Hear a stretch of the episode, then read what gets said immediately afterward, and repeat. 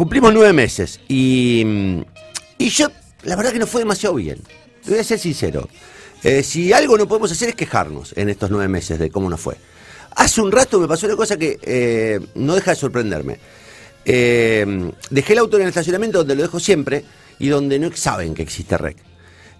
Y el muchacho que hace, decenas de años me conoce porque este, eh, hace mucho tiempo que tengo relación con ellos, en virtud de que alguna vez viví acá, etcétera, etcétera.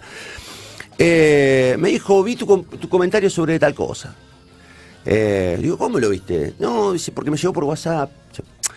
Con lo cual, eh, deduje que, digamos, es la primera vez que me hace referencia a algo vinculado a REC. Y de hecho me preguntó dónde estaba REC y qué, hacíamos, dónde lo hacíamos. Bueno.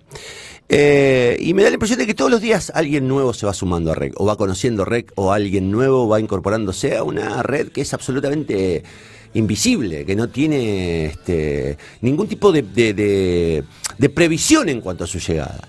Eh, nosotros armamos algo que no es ni una radio ni es un canal de televisión, como lo decimos en el eslogan, eh, que es apenas una transmisión vía streaming, que lo hicimos con los recursos que teníamos y que tenemos. Eh, afortunadamente, con el correr del tiempo fuimos incorporando recursos, pero me da la sensación de que no fuimos conscientes de lo que íbamos a generar.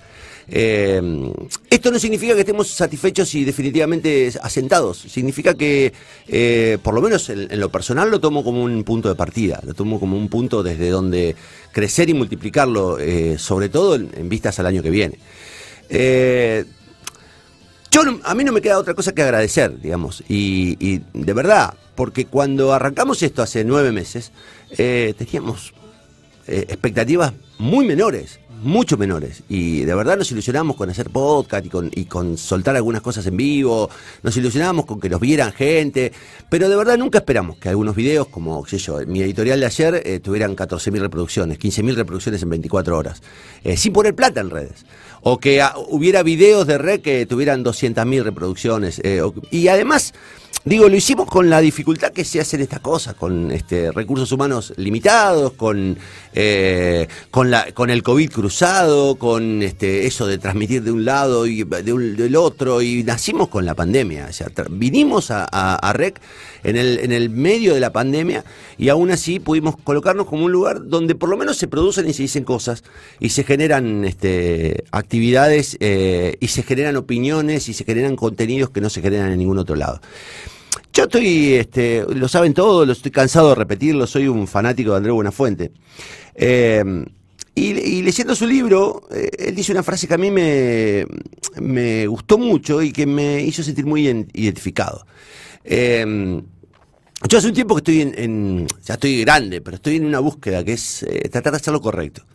Eh, no, me pregunten por qué, pero hace un buen tiempo que vengo tratando de, de hacer lo correcto. Es como mi lema de vida.